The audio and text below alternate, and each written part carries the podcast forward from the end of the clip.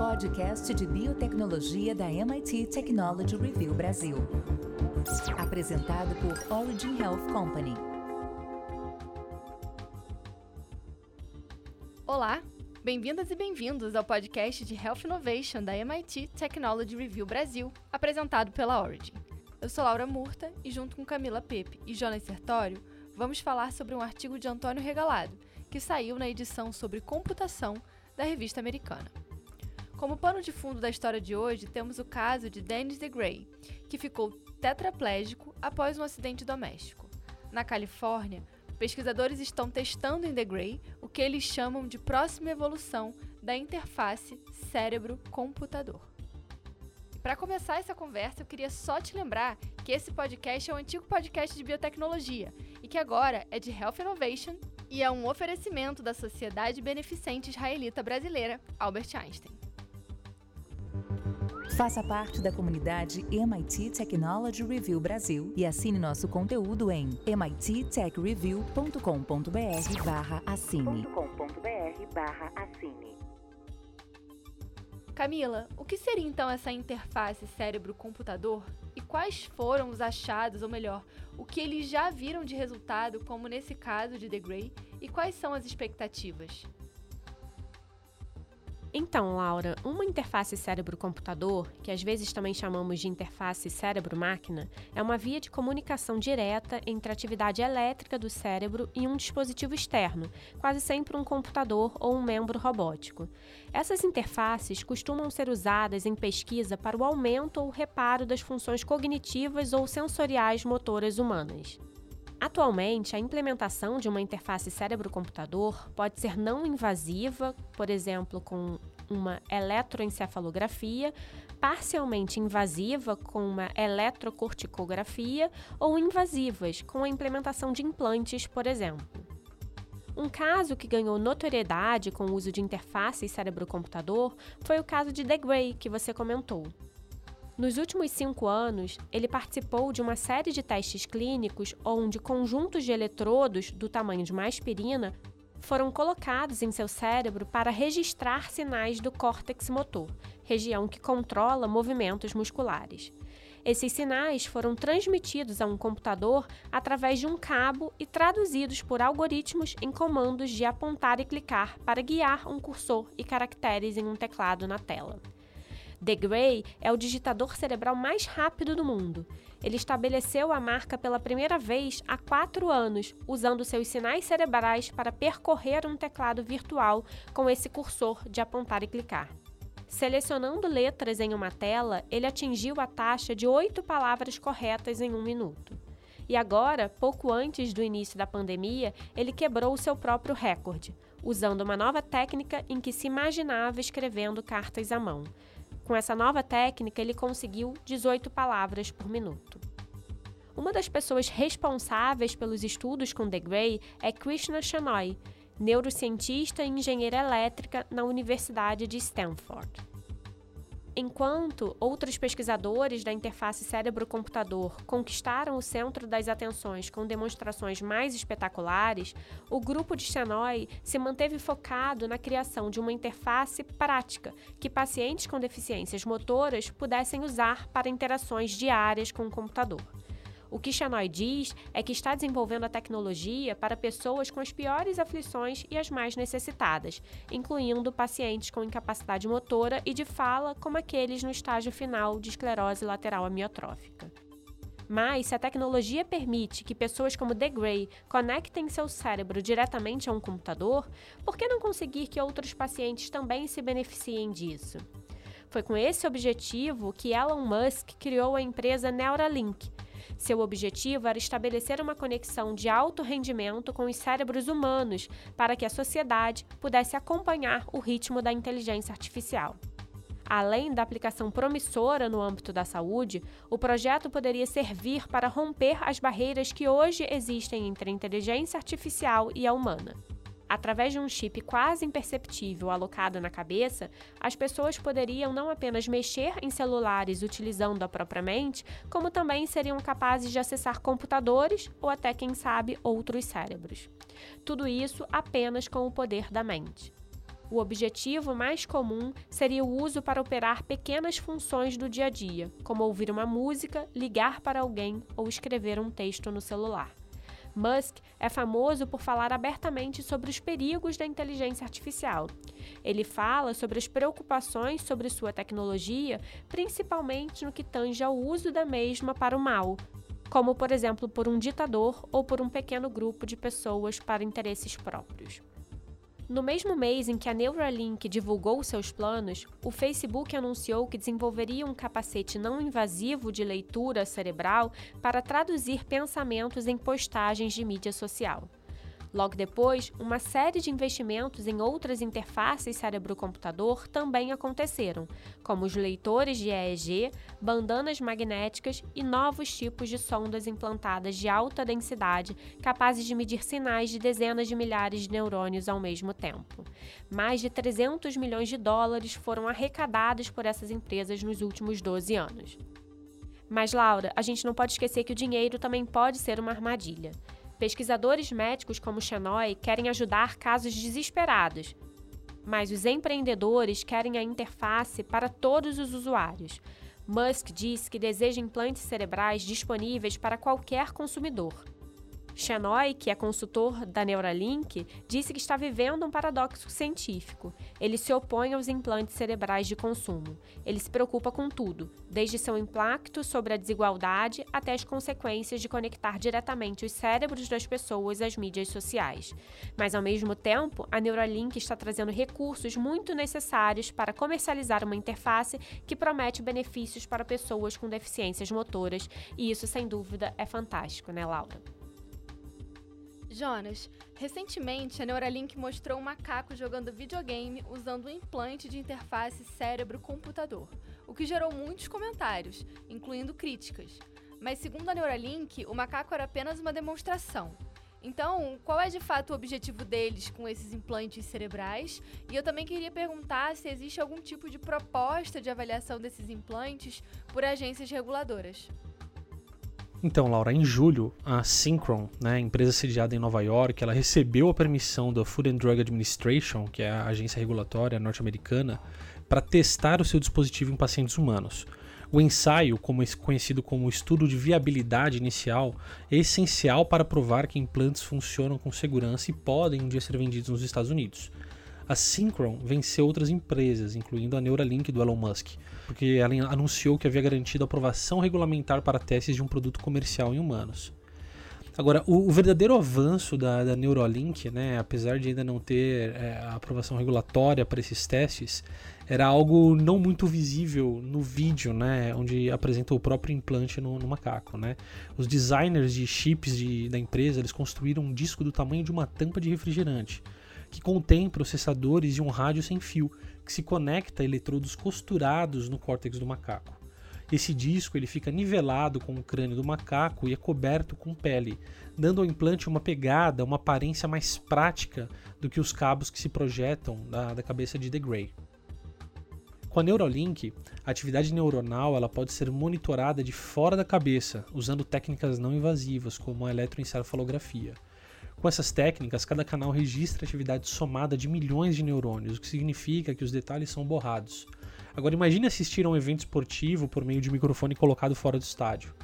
Pelos gritos ou gemidos da torcida, você pode dizer quando algo bom ou ruim acontece ao time da casa, mas você terá dificuldade em distinguir se eles marcaram ou fizeram uma grande jogada defensiva.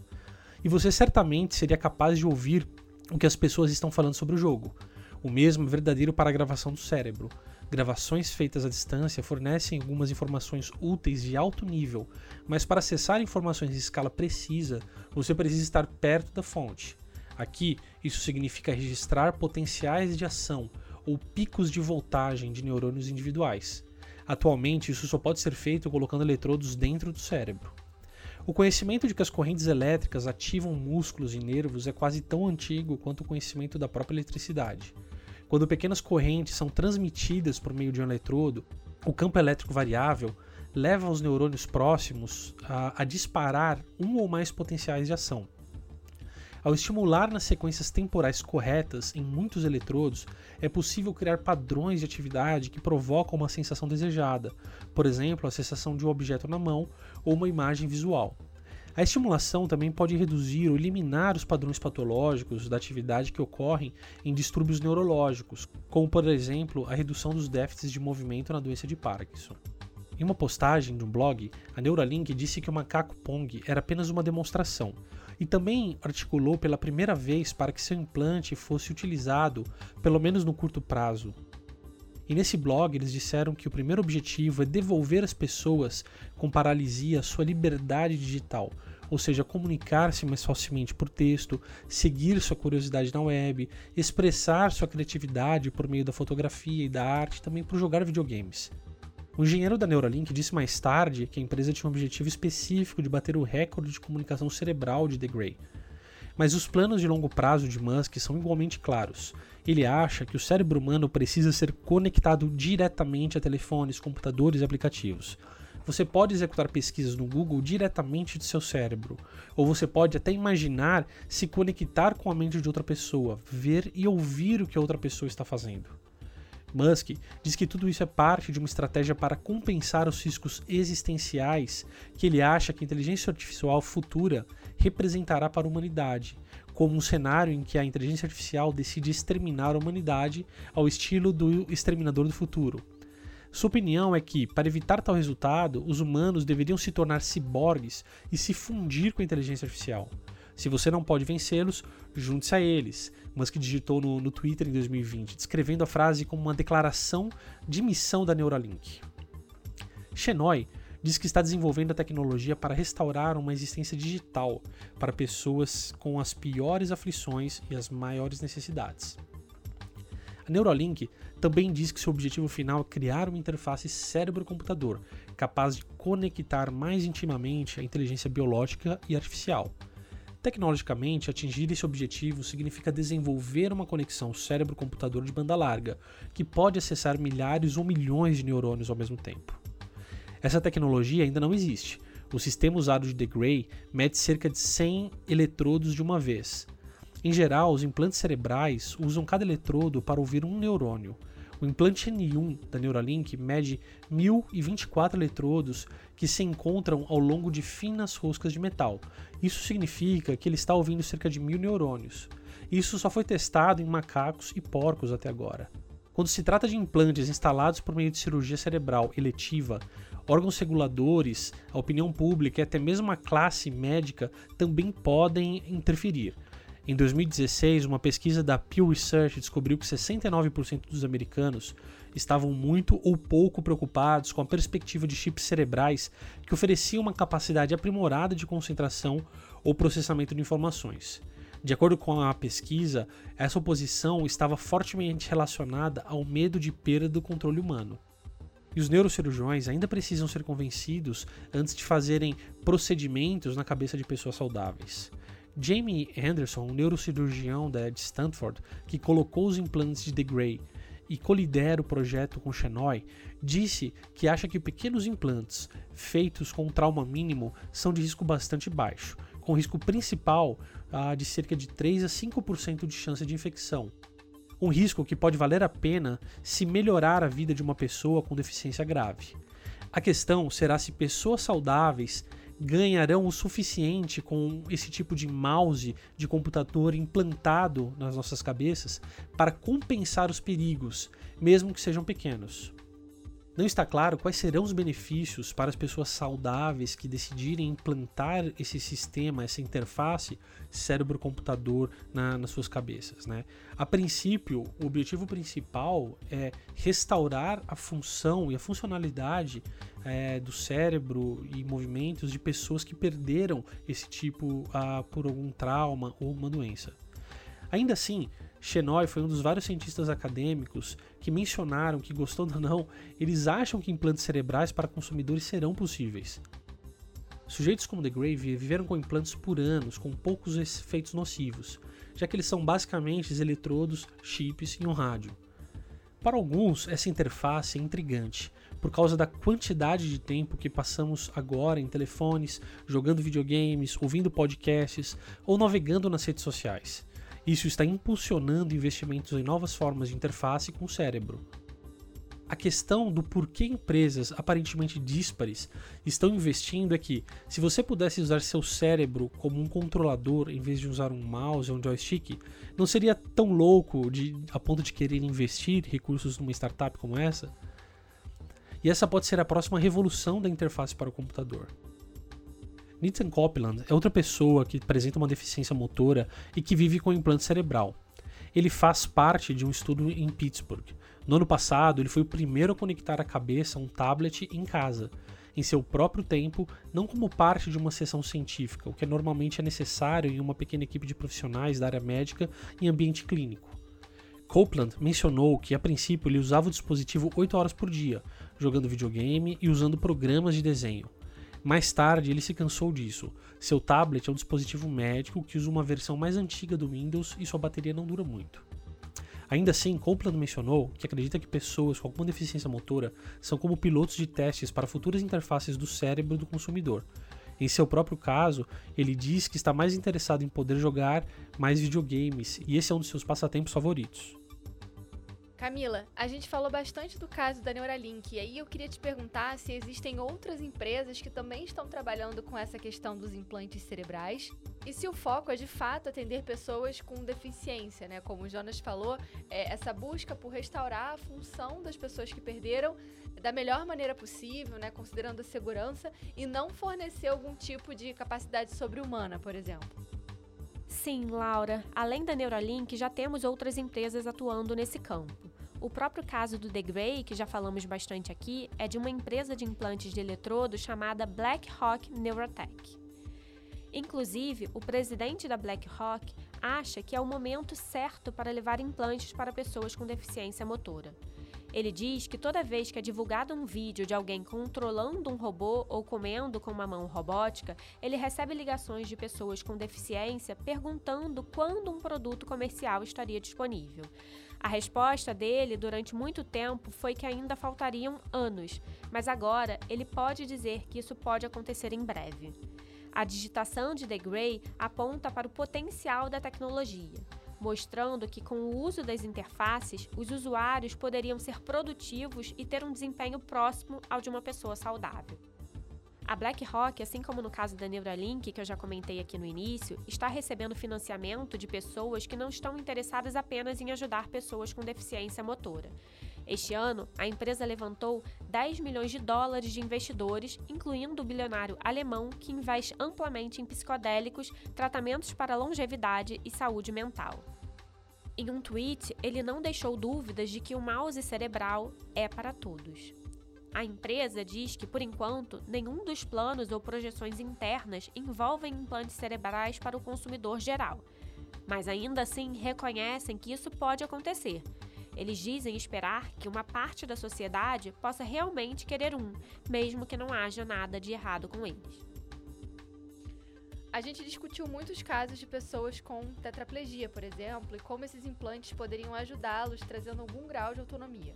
Mas eu queria perguntar para o Jonas se já existem estudos para pessoas que apresentam outros tipos de deficiência que não deficiências motoras. Então, Laura, a estimulação cerebral profunda é aplicada com sucesso no tratamento de muitos distúrbios de movimento, especialmente a doença de Parkinson. Ela parece promissora no tratamento de uma série de doenças, incluindo epilepsia, depressão, Alzheimer, e é nesse sentido que a Neuralink ela visa ser utilizada no tratamento de uma série de doenças neurológicas.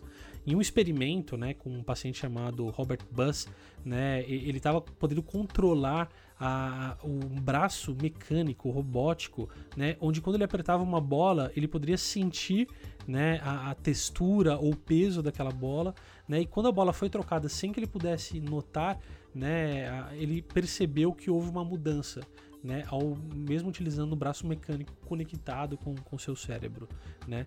Robert Buss, né, ele tem 50 anos, ele teve seus implantes de Utah, né, é, que foram implantados numa cirurgia em 2019. 30 anos depois de um acidente é, onde ele estava surfando em Ocean City, em Maryland, o que deixou em uma cadeira de rodas.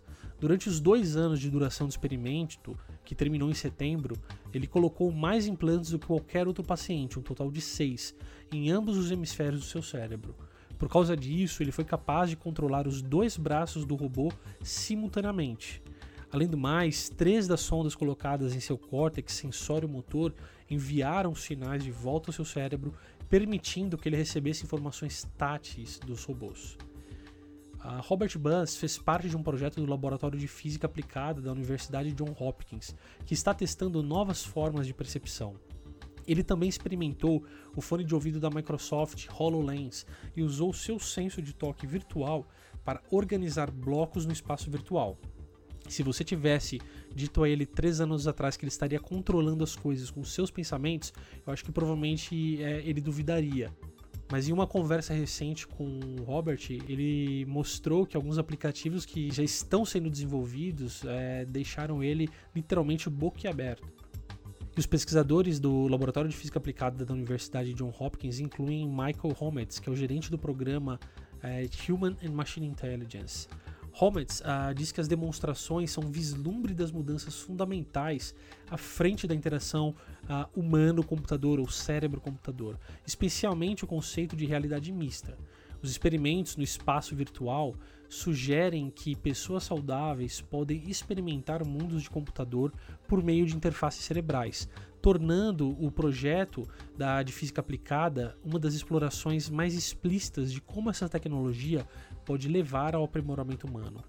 Por toda a história biológica, a única maneira pela qual interagimos com o meio ambiente e com os sentidos é a função motora. Temos pela primeira vez a capacidade de sair desse paradigma, e é a primeira vez que qualquer organismo biológico faz isso.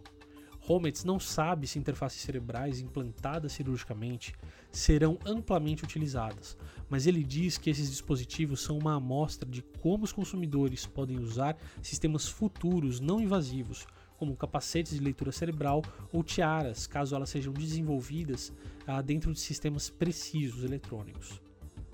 Quando o Hometz foi questionado ou quanto à sua opinião em relação a essas pessoas ah, poderiam usar essas interfaces no futuro, ele mencionou, mencionou que isso é muito difícil de prever. Alguns querem não apenas o mouse do computador, mas toda a interface, incluindo a tela ou o que quer que substitua uma tela no cérebro. Um deles é Max Holdak, ex-presidente da Neuralink.